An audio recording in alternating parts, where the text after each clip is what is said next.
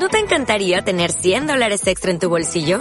Haz que un experto bilingüe de TurboTax declare tus impuestos para el 31 de marzo y obtén 100 dólares de vuelta al instante.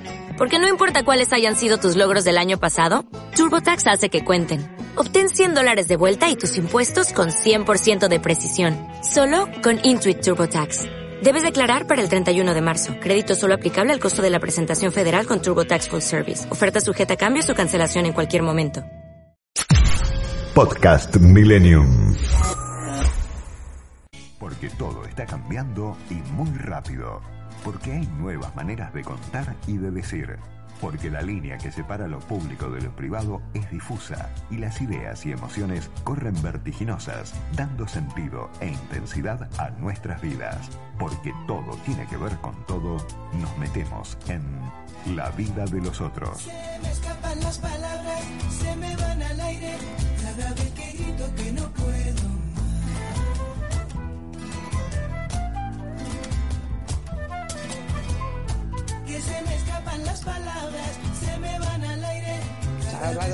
La realidad es que eh, esta semana ha tenido un montón de cosas, de situaciones, de, eventos que nos han puesto de frente a un otoño que pinta difícil. Probablemente deberíamos agradecerle a, a nuestras autoridades que han sido tan brutalmente sinceras como lo han sido el presidente de la Nación en la cadena nacional y posteriormente la ministra Bisotti, eh, en, en indicarnos que bueno, que viene la segunda ola, que las cosas son como son. Eh, cuando le preguntaron a la, a la ministro Bisotti dónde están las vacunas, ella dijo las vacunas están en la China, o sea, no dejó lugar, están en China, no dejó lugar a, a, ninguna ilusión. Dice, lo que se anunció no fue que venían las vacunas, sino que los contratos están firmados. Y lo que viene por delante es más de lo mismo. Cuando decimos más de lo mismo es más autocuidados, más, más eh, quédate en casa, más ponete el barbijo, más lavate las manos, porque lo que tiene el Estado para ofrecerte del otro lado es un plan de vacunación que marcha con mucha dificultad. Está Gustavo Segre en línea. ¿Qué tal, Gustavo? ¿Cómo estás? Buen día. ¿Qué tal, Mónica? Gusto en escucharte. Buen día. Bueno, eh, mira, te voy a decir la verdad, Gustavo. Cuando leo la información que viene de Chile, eh, perdón, de Brasil, eh, la verdad es que no puedo, no puedo sostenerme en la lectura mucho tiempo. Como que me preocupa mucho, me duele. Mira que estoy acostumbrada a la información dura. No sé cómo lo estás uh -huh. viviendo vos, cómo, cómo se está viviendo allí en, en, Brasil. Vos estás en San Pablo, ¿no?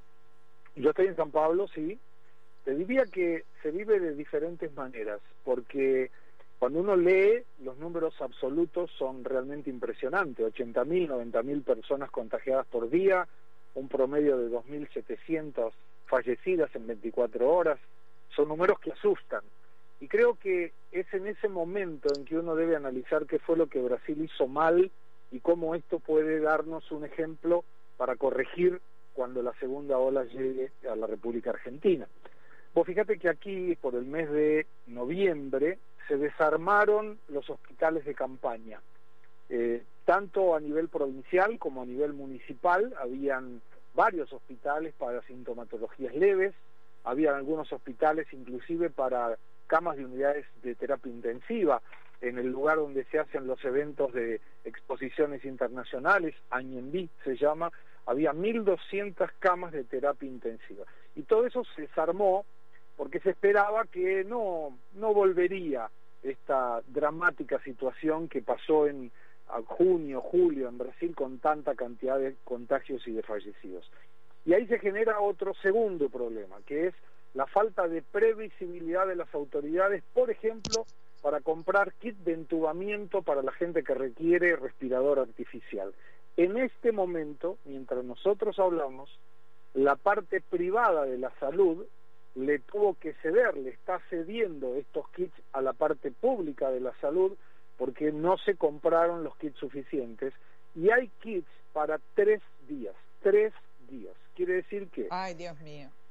No, es terrible, la situación es terrible y por eso es importante eh, aprender con esto, porque cuando uno determina, eh, no, hay que quedarse adentro, es claro, la juventud no lo cumplió demasiado, Brasil tuvo un mes de vacaciones en enero donde todos los brasileros salieron, donde además eh, se abrieron los bares, los restaurantes, un montón de fiestas clandestinas, el carnaval que no se realiza y eso generó el arreglo paralelo de reuniones que también diseminaron el virus, con el agregado de la cepa de Amazonas que tiene mucha más carga viral y, y que además daña más a la gente joven y ahí vuelve a haber otro ejemplo para tener en cuenta. Esta segunda ola atacó mucho más a los jóvenes que a los mayores.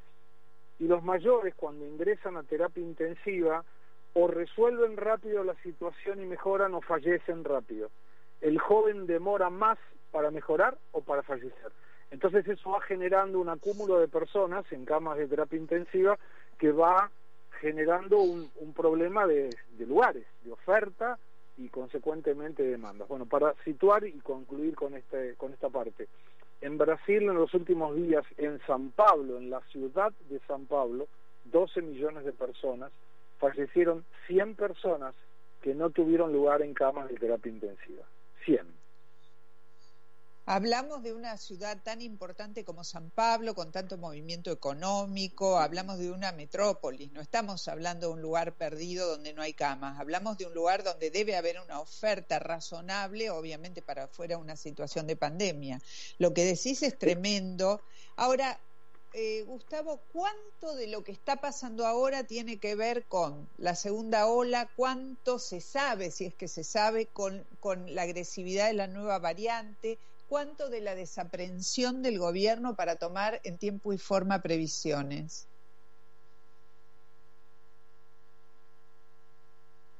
Hola. Hola, sí, estás en línea, eh, te estoy escuchando. Ah, ah, yo no te escuchaba vos. Yo, ¿Cuánto se sabe y ahí te perdí? De la segunda ola y ah, te no, no escuché. Claro, te, te preguntaba cuánto, cuánto de, de, lo que está pasando tiene que ver con las dificultades del gobierno para prevenir compras y, y, y, y estrategias, cuánto con una nueva variante y cuánto con la segunda ola. ¿Qué se sabe de todo eso? ¿Hay, ¿Hay un rastreo? Sí, es una tormenta perfecta. Viste que cuando cae un avión siempre se vincula a una serie de factores, nunca a un único factor. Yo creo que ahí, eh, en esta situación de Brasil, contribuyen por lo menos cuatro o cinco elementos. Uno es el ninguneo que le hizo el presidente Bolsonaro a la situación, donde continúa siendo un negacionista y menciona que la gente se muere porque se muere y, y esto obviamente no lo favorece. De hecho, su imagen negativa está en el 52%, una de las más altas desde que comenzó su gestión. Por el otro lado, también una potestad que, acá es importante mencionar en la no única responsabilidad del gobierno federal, porque quien resuelve si se abren las eh, actividades o se cierran las actividades son los gobernadores y en última instancia los intendentes. Y te doy un ejemplo, nuevamente San Pablo. El intendente Bruno Cobas determinó que la semana que viene se juntan cinco feriados. Son dos feriados del 2021 y tres feriados del 2022. Y esto con el objetivo que la gente no trabaje y que no circule. Entonces uno podría decir desde el punto de vista lógico de la ciudad de San Pablo, qué buena medida que ha tomado este señor, cuida a la población de San Pablo, los deja 10 días encerrados o, o en sus casas, porque acá no hay compulsividad en el aislamiento, o sea, vos podés eh, salir si querés y nadie te controla, es una cuestión de responsabilidad fiscal, pero estos 10 días, porque son fin de semana, 5 días útiles y otros dos fines de, y otro fin de semana, 9 días en total, le genera un problema a otros municipios, porque la gente que está acá y que tiene casa en la playa, no se queda en la casa, se va. Entonces disemina claro. el virus en Santos, en Guarujá, en el interior, donde hay menos capacidad de camas de terapia intensiva. Entonces, vos fíjate cómo es una tormenta perfecta porque cada uno cuida su quinta, pero le genera un problema al otro. Y ahí se agrega otra situación que esto vino muy rápido. Yo recuerdo hace menos de tres semanas atrás el récord de utilización de camas de terapia intensiva en el estado de San Pablo era 6.410 y, y fue pasado. Y vos decís, wow, me acuerdo de ese día porque pasaron el récord que había sido la primera ola. En este momento hay más de 10.000 personas internadas en terapia intensiva, en menos de 20 días, con lo cual esto es muy claro. rápido y por eso tiene, eh, yo creo que ahí hay un deber del gobierno argentino de tomar la precaución de generar más camas de terapia intensiva porque esto innegablemente va a ser necesario. Lo que pasa es que lo que venimos escuchando hasta ahora, Gustavo, y bueno, vos lo podés ver desde allá y con una mirada propia de nosotros, es que el gobierno lo único que te anuncia por el momento es que eh, viene la ola, que viene la ola, que ya eh, en su momento se amplió el sistema sanitario. Yo dudo que el sistema sanitario tal cual está planteado o ampliado al año pasado sirva para una ola con un, un nivel de aceleración de la contagiosidad como la que se está viendo en Brasil, en Paraguay y en Chile, países que además están vacunando, ¿no? Sí. Brasil tiene 545 millones de dosis aseguradas para fin de hasta fin de año. Este mes de marzo está aplicando 38 millones, en abril 57 millones. Son fabricaciones muchas de ellas propias, con lo cual no se depende de importación, de salida del país de origen, de nada de eso. Es Butantan que está fabricando las vacunas de Sinovac y el Instituto Fiocruz que a partir de la semana que viene ya comienza a fabricar 6 millones de vacunas por semana. Entonces, eh, Brasil va, va, a vacunar, pero son 212 millones de personas, Mónica, es mucha gente. Sí, 212 millones, pero tenés asegurado 545 millones de vacunas. Sí, por ejemplo, para darte una idea de, de cuadro de situación, hoy ya está vacunando San Pablo personas de 72 años y la semana que viene comienza a vacunar personas de 67 años hasta 72. O sea, va bastante bien en las personas de riesgo, ya vacunó a la gente de la salud, eh, pero igual al tener tanta gente y en una extensión geográfica tan alta, eh, por supuesto va a demorar para vacunar a todo el mundo, pero se especula que empiece a aflojar esta necesidad de, de camas de terapia intensiva y de inclusive tratamientos leves en estos hospitales que no hay más, Pacaembú el estadio era uno y Virapuera era otro, como si fuera Tecnópolis para nosotros en Argentina, y que hoy son necesarios. Hay gente, yo ayer pasaba en mis salidas en la televisión una foto de un señor de 86 años del estado provincial de Piauí al norte, que murió en el piso porque no había un, una silla para atenderlo. Sí, eh, a ver, la información que llega es desgarradora. Al mismo tiempo se sabe de Bolsonaro que sigue en una actitud displicente en relación al virus, por lo menos es lo que ha trascendido acá, ¿no? Sí, sí, sí, y eso no, sé quién se murió. es correcto. ¿Qué es lo, eh, y, y, y, sigue adelante con esto, no sé si es un mecanismo de negación o de qué, pero lo que nos lo que empieza a preocupar acá seriamente, por eso te preguntaba si se sabe cuánto de esta nueva enfermedad tiene que ver con una nueva variante, si eso está siendo medido, rastreado, y cuánto con, bueno, el, el, el desentenderse de las medidas de cuidado, el relajarse. Eh, es de las dos cosas, yo te diría que el impacto de la cepa P1 de Amazonas ha generado un problema muy serio porque, como bien decíamos, los jóvenes están sufriendo este ataque del virus. Eh, antes, en la primera ola, por ejemplo, por cada persona en unidad de terapia intensiva, uno era menor de 55 años. Hoy son tres menor de 55 años. Entonces eso generó un problema mucho más serio. Lo que uno ve en función de los mapas de, de difusión del virus es que la primera comenzó en Manaos y aflojó un mes después. La segunda comenzó en Manaus y aflojó un mes después y después se va estirando y te diría que la parte de San Pablo, si se mantiene la misma lógica temporal que en la primera ola, ya estaría comenzando a aflojar. Y la vacuna, por supuesto, ayuda. Eh, y ahí hay otra cuestión vinculada a la mala praxis de la preparación del sistema de salud público en Brasil. Tiene uno de los índices de fallecidos más grandes del mundo de personas que utilizan respirador artificial. El 80% de la gente que entra a terapia intensiva y que demanda respirador artificial fallece. Y esto es un número muy elevado comparado con menos del 50% a nivel mundial. ¿Y esto con qué tendría que ver?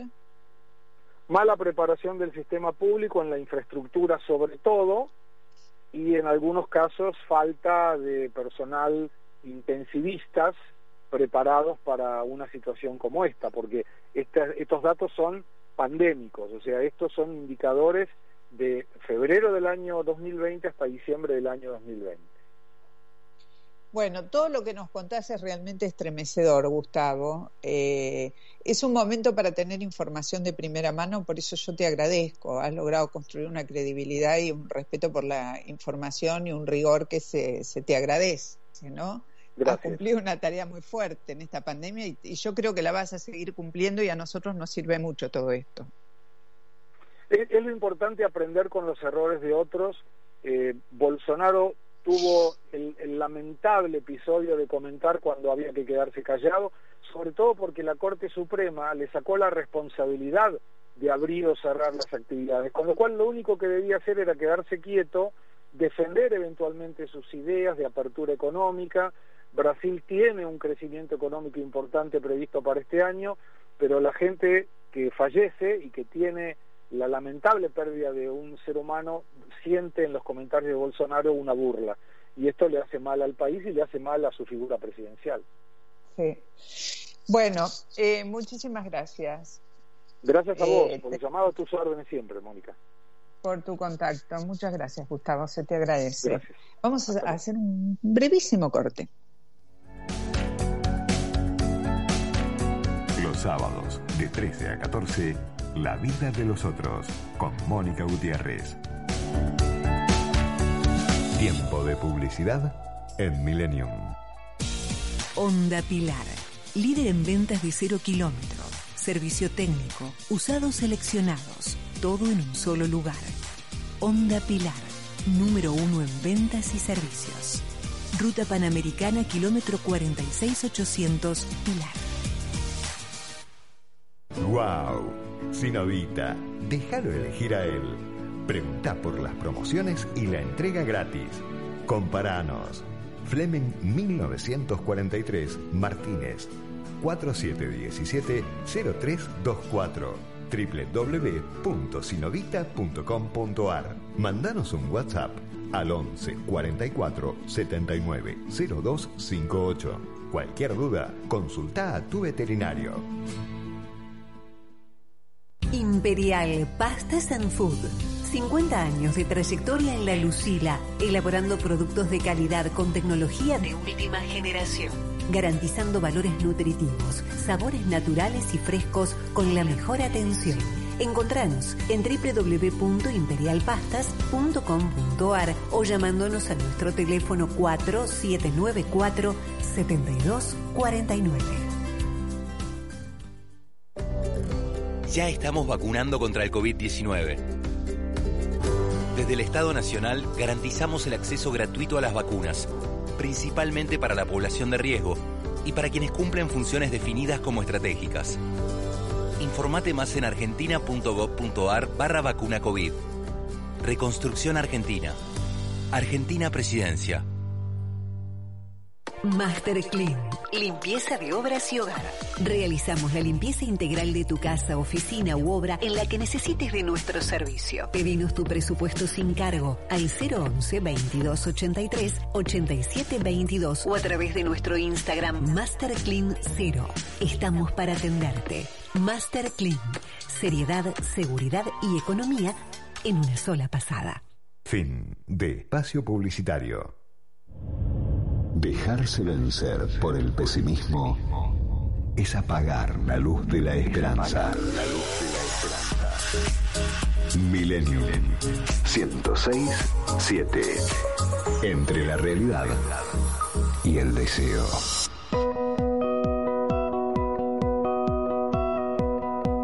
La vida de los otros, con Mónica Gutiérrez, en FM Millennium.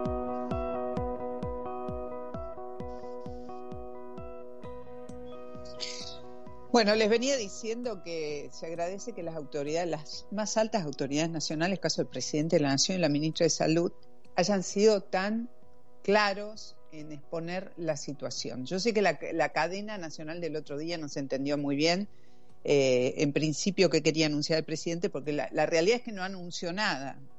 No, no hizo un anuncio, contó una realidad y la realidad es que viene la segunda ola que, que hay riesgo de, de, por la entrada de las, de las nuevas variantes del COVID, Que lo de las vacunas, nada, ni, no, no, no sabemos. Entraron el viernes 330 mil dosis de la Sputnik, pero cuando a la ministra le preguntaron por los 3 millones, lo hemos dicho en este programa, estábamos esperando para esta semana que termina 3 millones de Sinopharm, dijo están en China.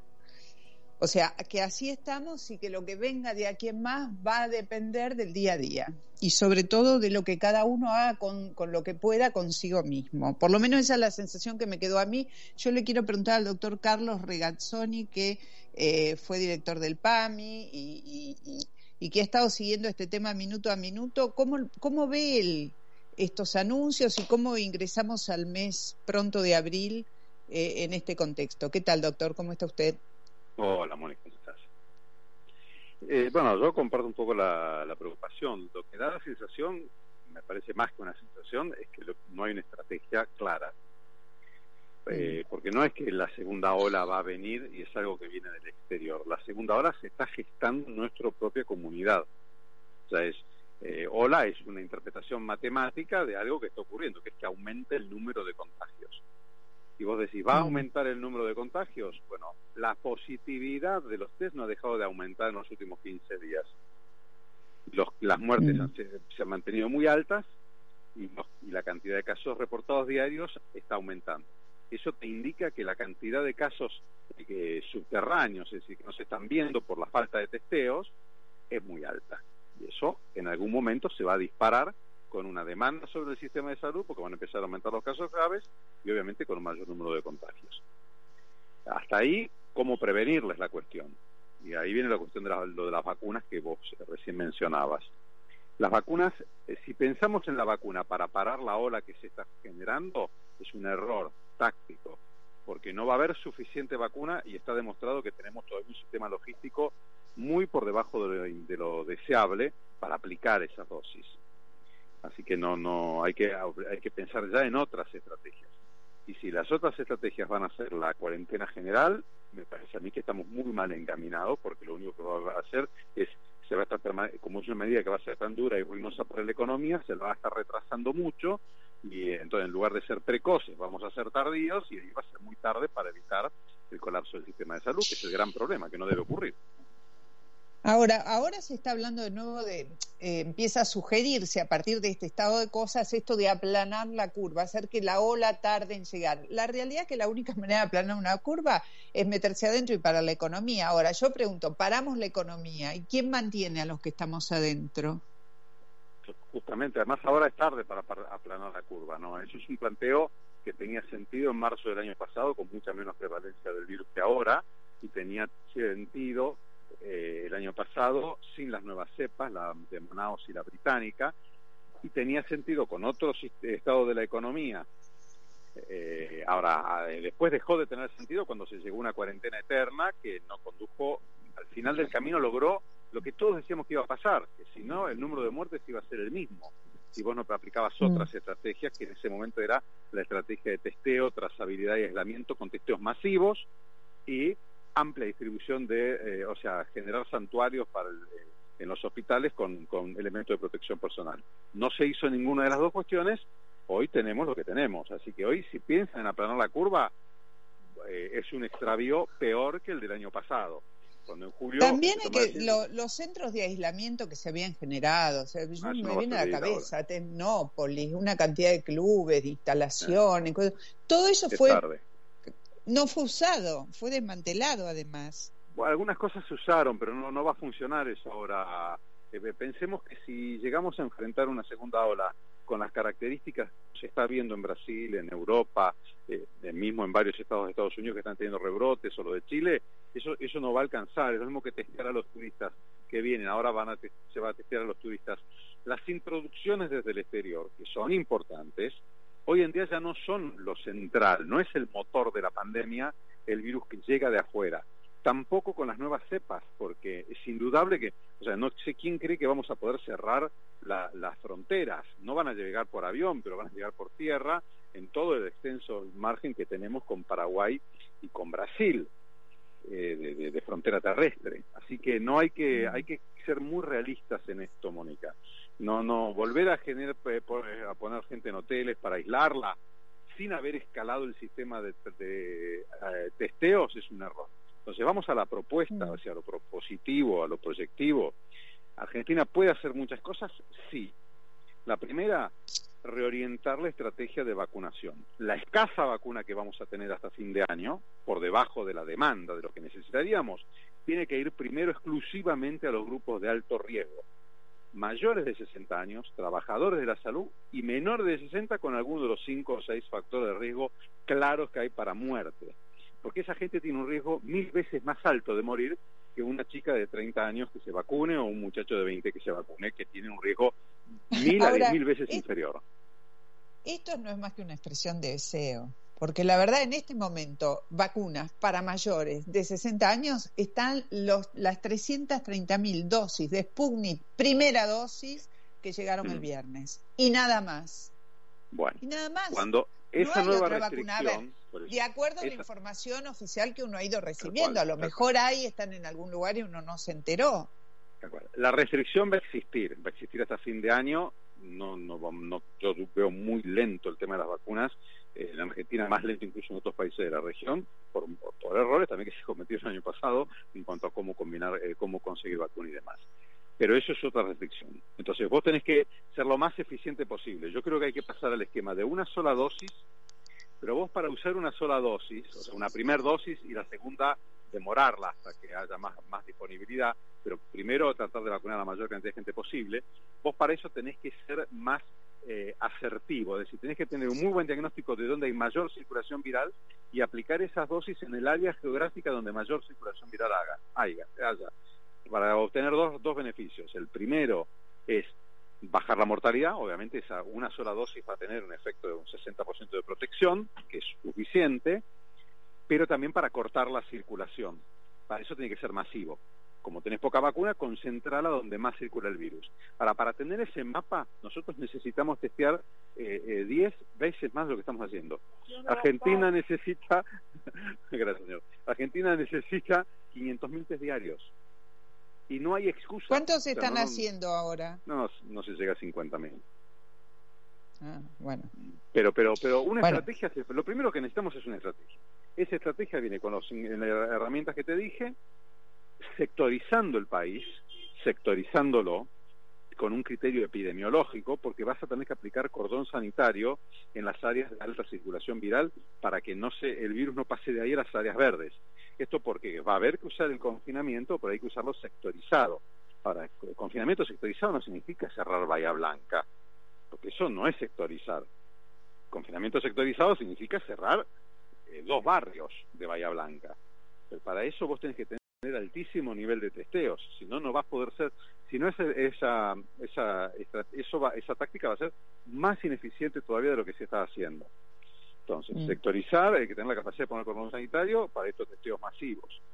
Y finalmente, eh, hay que expandir el uso del barbijo de alto filtrado, Mónica. O sea, todos los trabajadores de la salud, el director del hospital, a la, al maestranza y a la, a la mucama y al cocinero, tienen que tener un barbijo calidad N95 o NK95 o norma europea de alto filtrado. Y además de eso, vos tenés que dar barbijos de alto filtrado a todos los trabajadores esenciales de fuerzas de seguridad y choferes de transporte público. Y además de eso, vos tenés que recomendar a la población que mejore la calidad de su barbijo.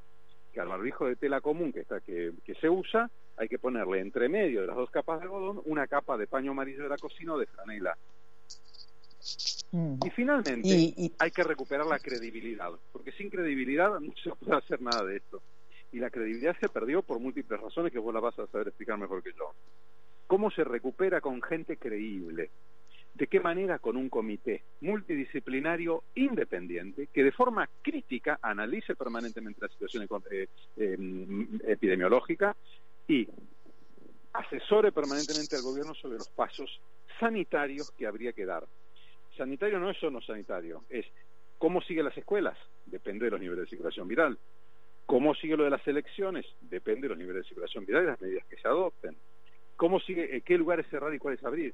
Porque si no estamos permanentemente en una, eh, en una situación en la cual la gente termina de no termina de creer, las medidas no terminan de ser efectivas, bueno, y, y ojo porque veamos lo que le está pasando a Brasil. Brasil indudablemente está teniendo un año 2021 peor que el 2020.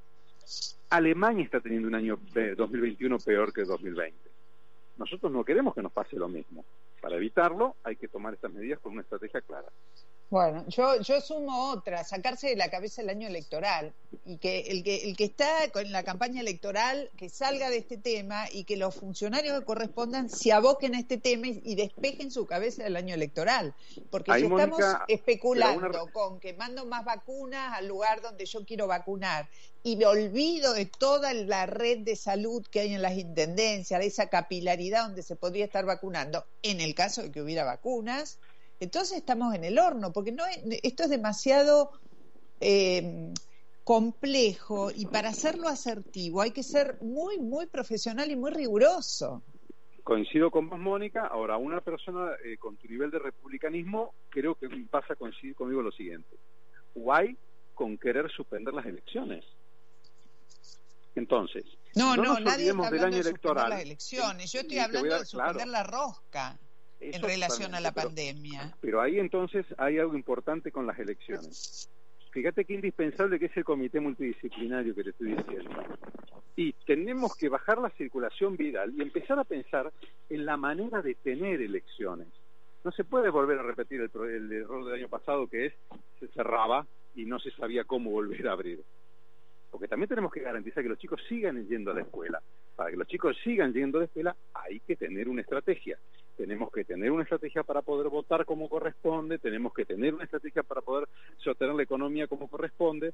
Bueno, yo creo que todo eso no son soluciones eh, eh, fáciles, son muy difíciles, hay que entender que las decisiones que hay que tomar a nivel del gobierno son muy complejas, hay que pedir ayuda y hay que hacerlo de manera eh, crítica, es decir, con un comité multidisciplinario independiente y aplicar la, la, la, no pensar solo en la vacuna como una estrategia salvadora porque no lo es te podríamos contar ahora, podemos estar hablando una hora de lo que está pasando en el exterior, en países que tienen niveles de vacunación eh, cinco veces superiores al nuestro y que están teniendo olas de rebrote enormes.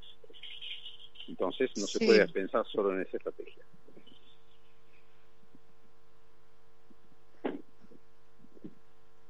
Hola. Hola. Hola.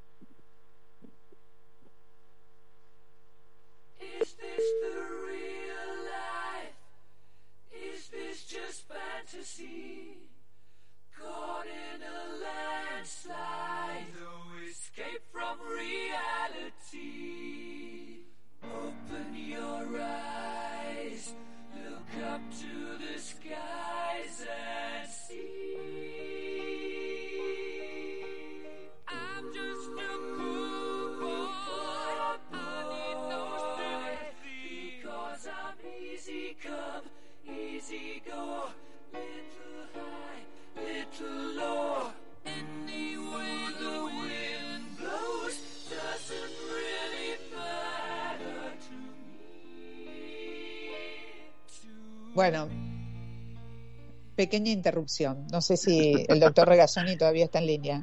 Estoy acá, estoy acá, estoy acá. Ah, perfecto. Bueno, ahí estamos. No, eh, decía que el tema de la vacuna, olvidarse o no olvidarse la vacuna, no parece ser un dilema acá, porque la verdad que no hay vacunas. No hay vacunas. Entraron 330 mil o 333 mil el viernes y si efectivamente, como dice el presidente, se aplican 100 mil por día, el martes ya no tenemos. Se está aplicando menos de 100 mil por día, se aplican 100 mil por día los días de semana pero la semana tiene siete días. O sea, el promedio de Argentina es de 70.000 a 50.000 por día, que es nada. Mm. O sea, hay que multiplicarlo eso por seis. Nosotros necesitamos llegar a 300.000 vacunas diarias mínimo. y ojo que eso no alcanza, ¿no? Pero, pero mm. que sería algo eh, realizable. Entonces, es cuestión de ponerse objetivos. Además, otra cosa, cuanto antes gastes las vacunas, mejor. No hace falta tener vacuna de reserva. Es preferible que hagamos eh, oleadas de vacunación pero rápidas, muy ejecutivas. Entonces, llegaron 100.000 vacunas, se gastan todas en un día. Llegaron 300.000, se gastan todas en un día. Llegaron 500.000, se gastan en dos días. Llegó un millón, se usan durante tres días. Pero no podemos tener estar especulando y, fundamental, reorientar la vacunación. Hoy la prioridad de los menores de 60, digo, porque se llama vacuna de Sinopharm, no es ninguna, son eh, trabajadores de la salud y personas de menos de 60 años con factores de riesgo. Ese es, el, es lo único que hay que vacunar. No es, lo que está ocurriendo, ¿eh? No es lo que está ocurriendo. se está vacunando a los es el error más grave de se todos. está vacunando. ¿Cómo? Ese es el error más grave de todos. Primero porque el docente, por el Dios que hay que vacunarlos, pero en, el momento que tenga cumpla con la prioridad. Y además, vacunar a los docentes, Mónica, no te garantiza presencialidad escolar. Porque el problema de la presencialidad tiene que ver con la circulación en la comunidad. Los chicos se contagian entre sí y llevan el virus a la casa. El virus, el, docente por supuesto que tiene riesgo de contagiarse en la escuela, pero tiene el mismo riesgo que en la calle, porque la, la escuela reproduce el problema, la circulación de la comunidad. Si vos tenés mucha circulación en la comunidad, por más que tengas a todos los docentes vacunados, vas a tener que cerrar las escuelas. Entonces, hay que ser eficientes. Eh, por último, una pregunta. Ayer estuvo hablando largo la, la ministra Bisotti. La ministra, ministro, ministra. Eh, la realidad es que de lo que ella dijo, ¿se desprende que haya conciencia de que hay que reformular el, plan vacunatorio? Yo no entendí lo que dijo mucho. No, yo te voy a ser franco, tampoco me quedó bien claro hacia dónde está yendo. Se insistió demasiado en los viajes al exterior y encima de una forma tibia, no acorde al riesgo que hay. Después, ah. no vi que se insista en las otras herramientas que son más realistas porque entendamos que no vamos a tener la vacuna que necesitamos ni siquiera hasta fin de año. Entonces, como lo más importante es salvar las vidas, yo vi que ahí faltó eh, una estrategia fuerte, clara, firme, indudable, de consenso y, por supuesto, sostenible científicamente, ¿no? que tenga fundamento científico. Bueno, eh, doctor Regazzoni, muchísimas gracias. Estamos buscando información de primera calidad, la verdad, básicamente, a pesar de que es toda muy dura. Así que gracias por este contacto con nosotros. No, por favor, para mí un placer hablar contigo y un abrazo para todos. Gracias, muchas gracias. Esta, esta semana hubo una, una reunión del presidente de la Nación, eh, una reunión virtual, obviamente, con los gobernadores. Entre los gobernadores que estuvieron en línea estuvo el gobernador de Corrientes, Gustavo Valdés, que ahora está en contacto con nosotros. Buenas tardes, gobernador, ¿cómo está usted? ¿Qué tal? ¿Cómo le va? ¿Cómo anda? Bien, ¿qué sacó limpio de esa reunión? Bueno, eh, en parte era bueno las restricciones al ingreso al país, ¿no? Pero nosotros manifestamos particularmente nuestra preocupación por limitar corrientes con Brasil, con Paraguay, con Uruguay, donde la situación por ahí está más complicada en Brasil, donde la información que recibimos del otro lado del río es realmente muy complicada nosotros tenemos centros de fronteras que atienden lo que tiene que ver con el ingreso del transporte, en de mil camiones diarios, en ese movimiento, en contacto con, con los trabajadores del, del, complejo de terminal de carga, que ingresa y ingresa todos los días a trabajar. Entonces lo que pedíamos una autorización especial era para comenzar a vacunar a todos los trabajadores que se encuentran en esos lugares, más allá de la edad, determinándolo como personal estratégico. Es así que comenzamos a vacunar lo que es el complejo de terminal de carga de Rosario Libres, 450. Comenzamos a vacunar también lo que es Mercovía, que es entre Santo Tomé y San Borja, Brasil, y comenzamos a vacunar lo que es la entidad binacional de Occidental, donde se está construyendo el área del brazo Añacuá, que es la ampliación de la represa de Occidental. Así que trabajando en ese sentido, evitando que ingresen las cepas por, por esos lugares, ¿no? Las nuevas cepas, los demás. A ver, pueda venir. perdóneme, usted dice, estamos vacunando. ¿Cuántas vacunas ingresaron a, Corrientes? Nosotros tenemos cerca de 85 mil vacunas en total, que fueron las que ingresaron a la provincia de Corrientes como forma de distribución del gobierno nacional. Estratégicamente nosotros necesitamos... Perdón, 85 mil... Eh, perdón, 85 mil dosis o 85 mil vacunas? Dosis, perdón, vacunas en general, entre primera dosis y segunda dosis. De esas, de las Sputnik, son 18 mil segundas dosis. ¿Correcto? A ver, no le... Perdón. De las Eh, recibieron 65.000 18 aproximadamente. 18.000 eh, vacunas Sputnik primera y segunda dosis o segunda dosis solo, ¿no? Segunda no dosis entendí. de la Sputnik son 18.000. Lo que pasa es que la Sinopharm, la segunda dosis es exactamente igual que la primera. Correcto, es decir, hay que poner en Sinopharm dos dosis de la misma vacuna.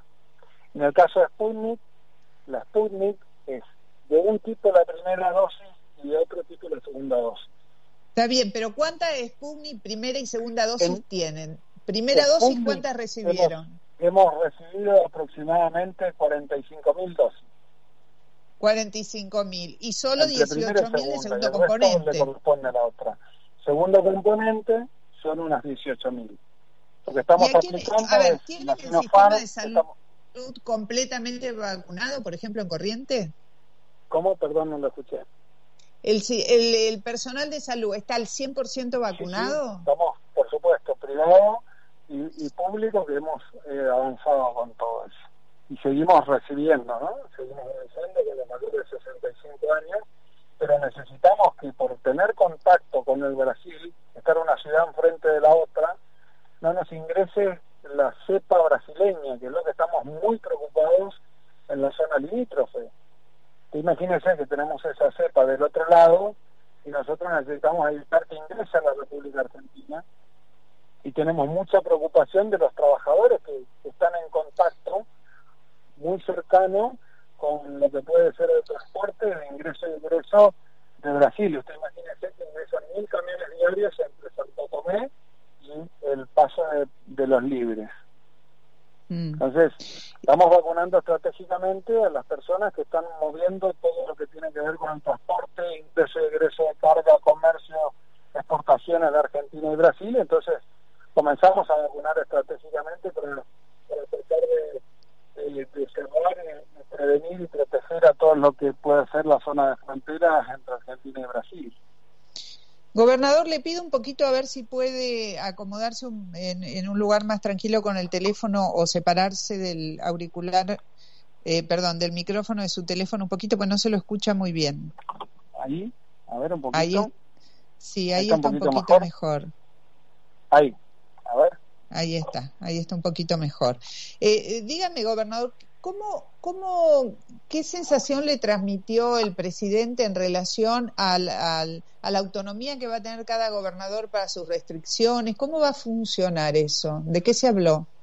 Bueno, nosotros eh, la facultad la tenemos ahora en base a los gobernadores, por supuesto que trabajamos con los intendentes. Nosotros tenemos tranquilidad de poder informar y hablar permanentemente con Presidencia de la Nación. El problema lo tenemos en el cuello de que necesitamos este, más vacunas, por supuesto, y que eso nos va a dar mayor agilidad. Hoy sabemos que las vacunas se las está disputando el mundo. Nosotros cuando tenemos 200.000 dosis más ah, para, para corrientes, comenzamos ya a resolver un tema. Hoy estamos en un tercio de las vacunas que necesitamos en líneas generales, pero esto, según nos dijeron, va a comenzar a tener mayor agilidad a partir de este mes, así que bueno, estamos esperando las, las vacunas. Cuando usted dice que le van a, le han prometido mayor agilidad, ¿de qué, de qué vacunas? Las mismas que, que eh, de las que se viene hablando, porque ayer la, la, la ministra no habló de nuevos contratos o negociaciones con otras eh, con otros laboratorios. Siguió hablando Bueno, de AstraZeneca, de, de Sinopharm tenemos- que está en China y de Sputnik que llega como llega. Bueno, nosotros no tenemos una interiorización exactamente de cuáles son los contratos del Ministerio de Salud de Nación, pero cada vez que ingresan las vacunas al Ministerio de Salud de la Nación son remitidas al gobierno provincial. Ahora estamos esperando 9.000, 7.000 dosis más que están llegando de la Sputnik, así que estamos estamos esperando y estamos recibiendo para, para comenzar a, a seguir vacunando, ¿no? Para seguir vacunando con esas, con esas dosis. Ojalá que pronto puedan llegar nuevas dosis a y que nosotros podamos seguir en este proceso. Sí, eh, hablaron del tema de, de las elecciones, las pasos y toda esta cuestión en la reunión con los gobernadores el otro día, porque la verdad que corre un año electoral con todo lo que eso significa, se mezcla mucho con la cosa de la pandemia, y, y está el tema de las pasos y de qué, qué, qué, qué- se habló de eso en la reunión. No, muy poco, absolutamente muy poco. fue, fue, fue de paso y no hay una insistencia por parte de los gobernadores que, que se sostenga, ¿no? Creo que la, la conversamos, hablamos y solicitamos el año pasado, fin de no era un año electoral. Este año ya esta etapa es muy difícil de frenar las pasos, ¿no? Ya estamos hablando de que estamos sobre sobre sobre las elecciones con un cronograma electoral disparado, con una campaña prácticamente a comenzar en, poco tiempo, por supuesto que tenemos preocupación, pero bueno, es lo que lo que está decidido, el Congreso no ha tomado decisión alguna, la Cámara Electoral sigue con el con el cronograma, así que por ahora las pasos se hacen. Nosotros no tuvimos petición especial ni ninguno de los gobernadores tomó posición específica respecto al tema. ¿Usted eh, tiene el sistema sanitario lo suficientemente fuerte como para hacer frente a, a, una segunda ola más agresiva como lo que se está planteando en Brasil? Mire, nosotros estamos ampliando nuestro hospital de campaña, construimos un hospital de campaña para mil personas con 300 unidades de terapia intensiva y seguimos ampliando porque estamos haciendo mucho hincapié en lo que es clínica médica, evitando de que todos los pacientes que tienen complicaciones pulmonares puedan llegar a ser intubados, que es el esfuerzo mayor que estamos haciendo en un hospital monovalente, por lo tanto estamos trabajando intensamente en ello. ¿no? Pero estamos ampliando las unidades de terapia intensiva todos los días, preventivamente, para hacer frente al nuevo pico. Nuestra capacidad de unidades de terapia intensiva está al 12%. Ah, en este momento están en un punto de equilibrio. Eh, dígame, ¿y la la gente cómo sigue este tema? ¿Hay preocupación? ¿Usted lo nota? ¿Hay conciencia? Por supuesto. Hay preocupación y preocupación por la cepa de Manaus y la velocidad de contagio. Nosotros tenemos por tercer mes consecutivo que viene descendiendo el número de muertes, más allá de los contagios. Lo que nosotros miramos es el número de muertos fundamentalmente. Hoy tenemos preocupación en cuatro o cinco ciudades del interior provincial que tenemos que los números están, están siendo crecientes y por lo tanto estamos en este momento estoy por reunir a las 5 de la tarde con el equipo de salud de la provincia de Corrientes, con el comité de crisis para tomar medidas respecto de, cinco ciudades, cuatro ciudades para analizarlo, ¿no? Pero realmente es preocupante la situación, sabemos que viene el invierno, que por supuesto que necesitamos tener un mayor número mayor número de vacunas, que necesitamos que la gente se siga este utilizando los medios preventivos el distanciamiento, el barbijo, el lavado de manos, la campaña de vacunación no implica que ya no nos contagiemos, que tenemos que seguir teniendo los cuidados del caso. Sí, la realidad es que la, situación es muy comprometida en las provincias que tienen un, una frontera eh, digamos, de terrestre y por agua muy porosa con los países limítrofes que están comprometidos. Y la suya es una, de, es una de esas, ¿no? Y estábamos hablando de dos puntos, ¿no? Yo le hablé de Paso de los Libres le hablé también de Santo Tomé, pero hay otras ciudades que son limítrofes, por ejemplo, La Cruz, Alvear, que tienen cruces de balsa, que también están complicados y que es complicado vivir sobre la frontera, en el caso de, de, de también entonces, mucho más, por supuesto, en misiones, pero la verdad que hay temor respecto a la nueva cepa, ¿no? Que, le dé velocidad de contagio, que esto esté favorecido por la llegada del invierno. Entonces, bueno, creo que bueno gobernador, que, que podamos tener mayor número de dosis. Le agradezco mucho el contacto. Lamentablemente la línea, la comunicación telefónica estuvo un poco sucia y hubo alguna dificultad por momentos para escucharlo bien, pero bueno, gracias, porque nos ayuda a comprender así con el mapa total que lo que está pasando en algunas provincias más allá de la suya. Gracias. El gobernador Gustavo Valdés, que es el gobernador de Corrientes. Eh, la verdad que fue un programa duro hoy porque todo lo que escuchamos son noticias difíciles de, de metabolizar, ¿no? de catalizar. La verdad es que lo que se está escuchando es lo que es. Eh, es un tiempo en el que hay que ir por información de calidad, escaparle a las fake news, escaparle a los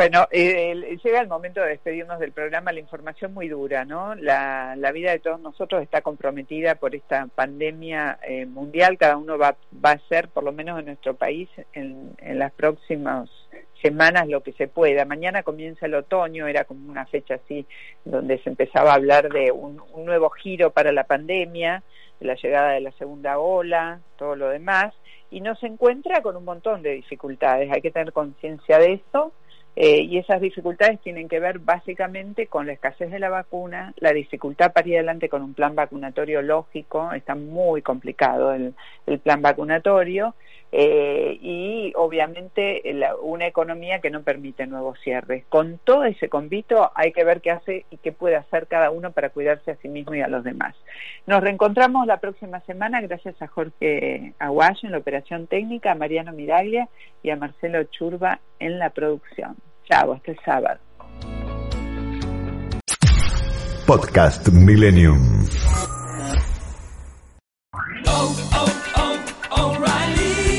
¿Necesitas ayuda? En O'Reilly Auto Parts te ayudamos. ¿Necesitas algún consejo? Te aconsejamos. Nuestros profesionales en autopartes están siempre disponibles para ayudarte a encontrar lo que necesites. Excelente servicio al cliente es solo una de las ventajas que ofrece O'Reilly Auto Parts. Los profesionales en autopartes. Oh, oh, oh, O'Reilly Auto Parts.